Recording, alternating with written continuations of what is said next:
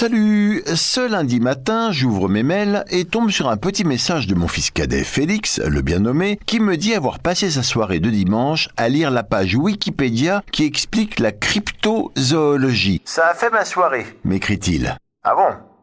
La cryptozoologie Je...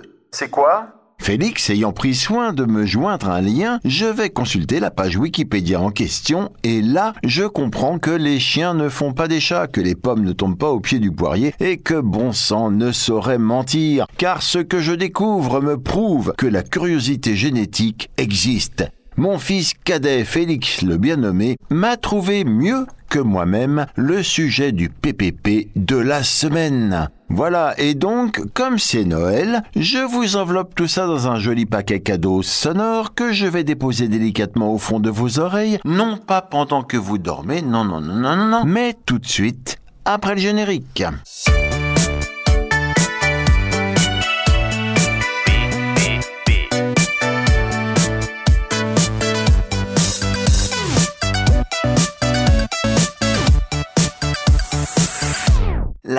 Cryptozoologie, c'est quoi?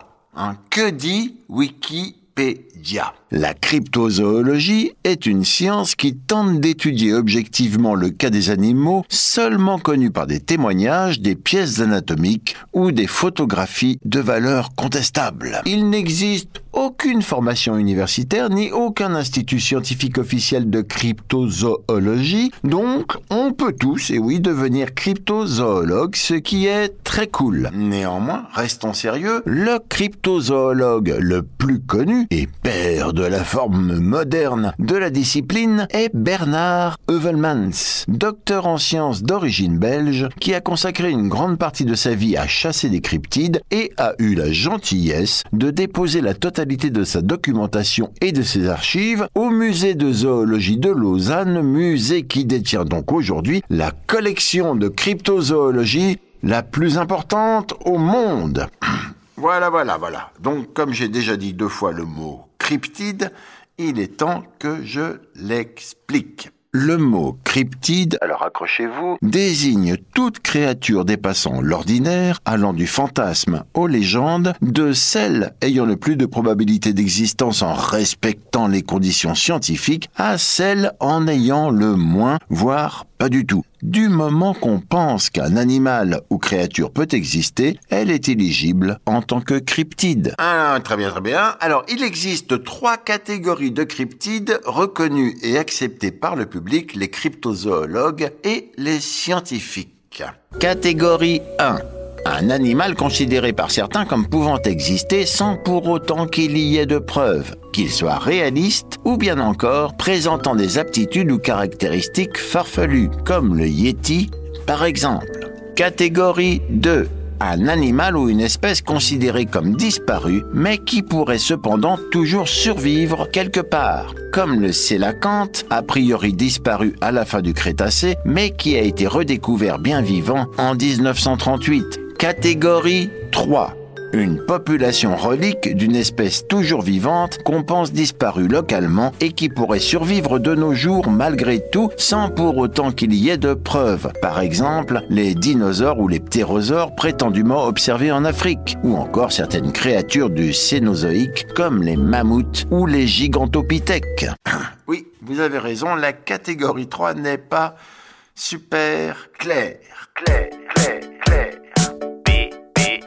La cryptozoologie est très populaire, et oui, tout autour du globe, et ça tient à quoi? Eh bien, ça tient sans doute au fait qu'il s'agit ni plus ni moins d'une chasse aux Pokémon planétaires. Alors pour les joueurs, quelques tips. Il existe trois types de preuves d'existence d'un cryptide. Voilà, c'est ça qu'il faut trouver. Les preuves autoscopiques, hein, que tout le monde peut voir, empreintes de pieds, poils, plumes, corps, squelettes, etc. Les preuves testimoniales, fondées sur des témoignages plus ou moins fiables, et les preuves circonstancielles, c'est-à-dire eh bien, quand il y a des indices concomitants, des faits ou des rumeurs qui se recoupent. Hein voilà, voilà, voilà. Et maintenant, toujours pour les joueurs, voici les principaux cryptides, ceux dont vous devez prouver l'existence.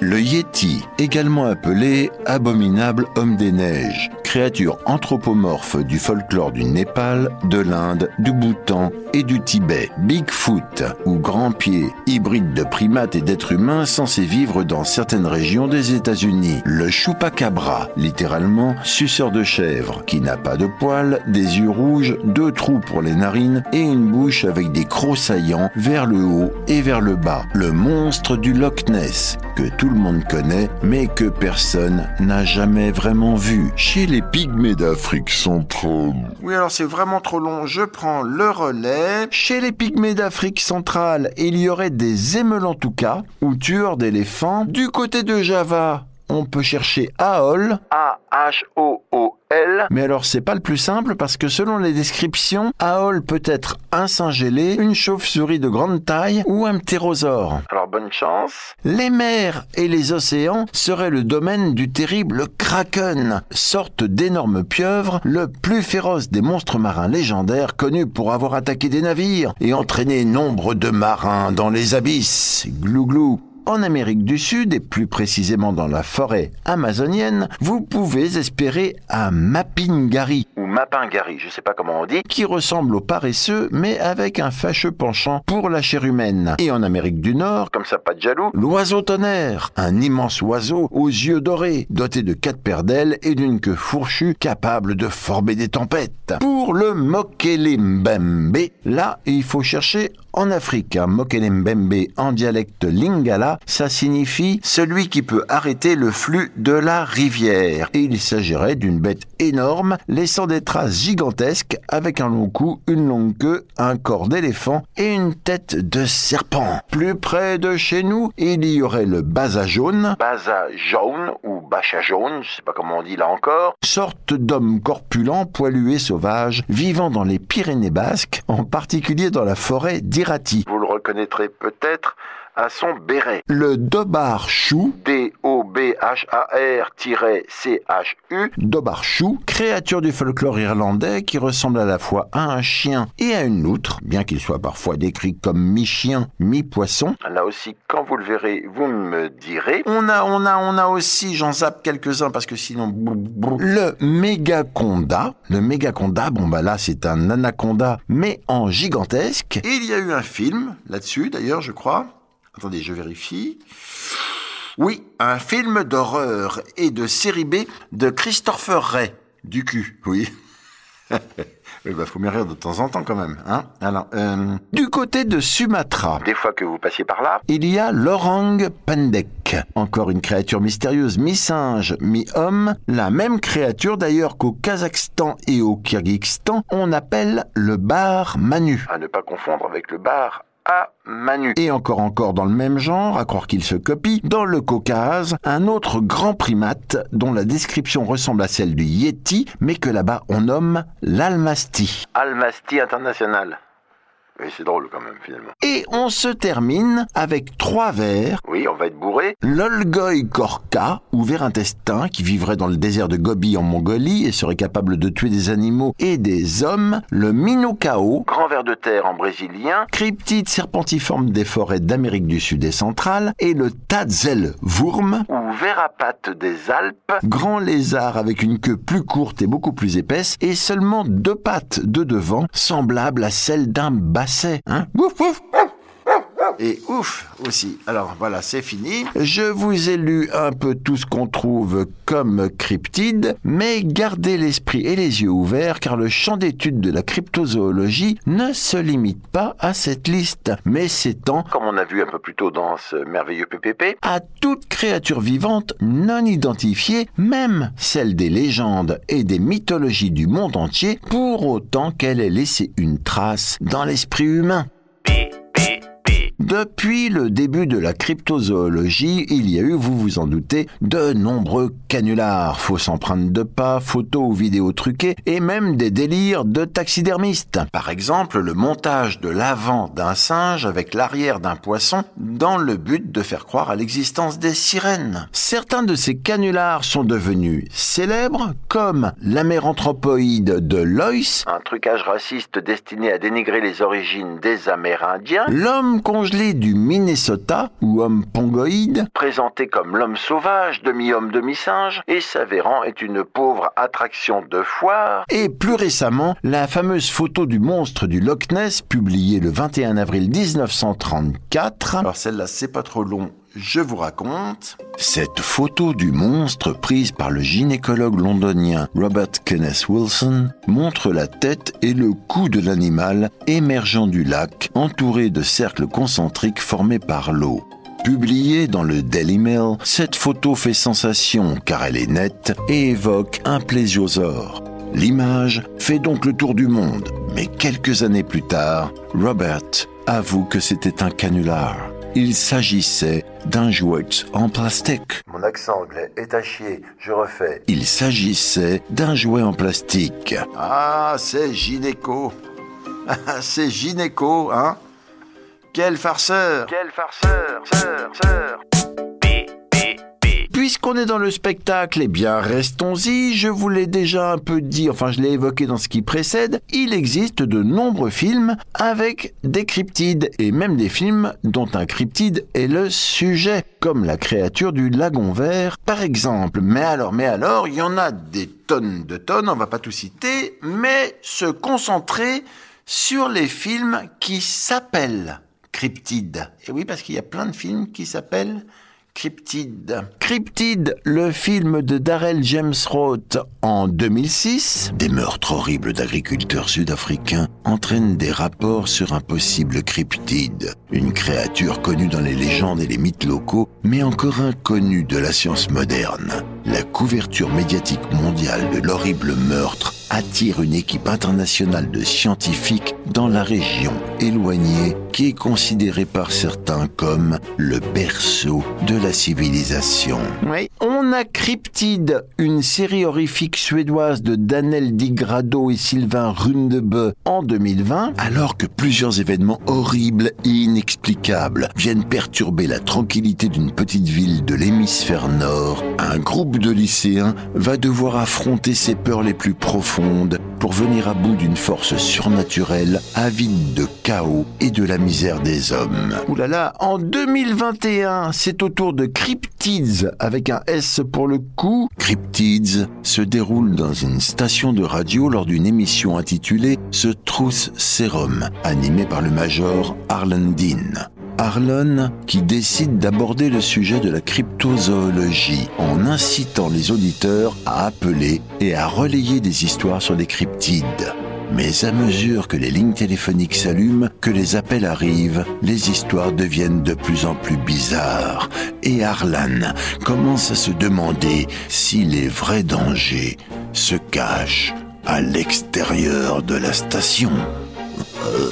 De plus en plus terrible donc, et nous voici en 2022 avec un nouveau, mais était-ce bien utile, Cryptide, film de Brad Rego. Une petite ville rurale du Maine est choquée lorsqu'un animal mystérieux laisse un résident local brutalement déchiré.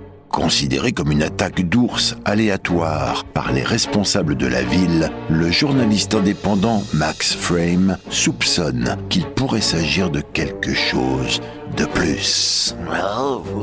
Beaucoup de films donc, et un livre, ou plutôt une série de livres, d'Alexandre Moix sous le titre Les Cryptides, chez Plon Jeunesse, et aussi un jeu plateau, et oui on fait tout ici, un jeu plateau donc qui s'appelle Cryptide pour 3 à 5 joueurs et à partir de 10 ans. Alors je vous lis ce qui est écrit sur la boîte retrouver une créature de légende au cours d'une véritable enquête de terrain. Les cryptides, Yeti, Chupacabra, bêtes du Gévaudan, Dahu, etc.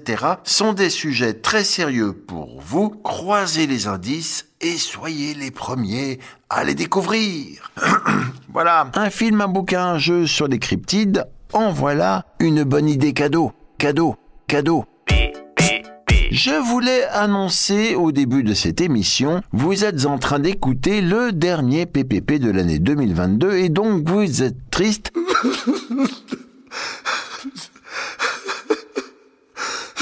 mais également heureux. Car je vous ai gardé une dernière petite recherche sur un cryptide tout à fait dans notre actualité, un humanoïde dont nous parlons tous sans avoir aucune preuve tangible de son existence, le Père Noël. Est-ce que le Père Noël existe? Pour mener votre enquête, quelques conseils que des journalistes du quotidien Libération donnent aux enfants. Depuis le début du mois, tu as pu voir un certain nombre de Pères Noël dans les rues ou les magasins. Pourtant, tu sais que le Père Noël devrait être en train de préparer ses cadeaux. Plusieurs hypothèses. 1. Le Père Noël existe, et c'est bien lui que tu vois dans la rue. Il a tout simplement chargé les lutins qu'il aide dans son atelier de finir tous les cadeaux pour lui. 2. Le Père Noël existe, mais ce n'est pas lui que tu vois dans la rue. En fait, il a des envoyés, un peu comme des ambassadeurs, à qui il demande de le représenter un peu partout. C'est pour ça que tu peux en voir plusieurs en même temps. 3. Le Père Noël n'existe pas. Mais alors, qui te fait des cadeaux?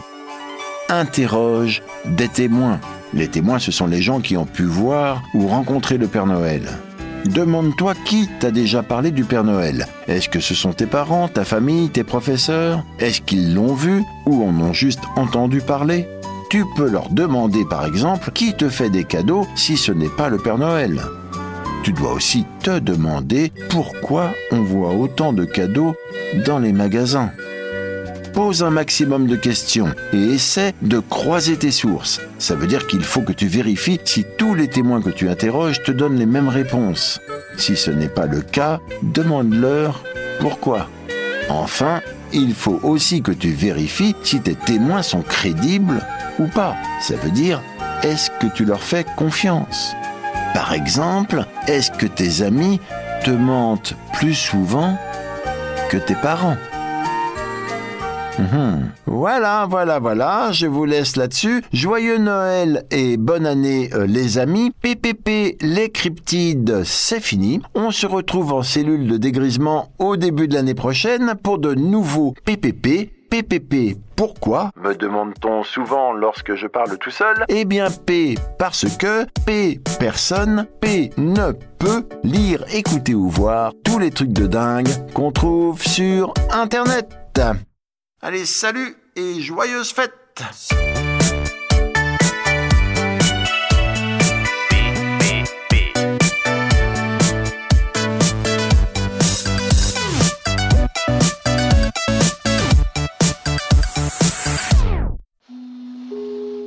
C'était une émission du Poste Général.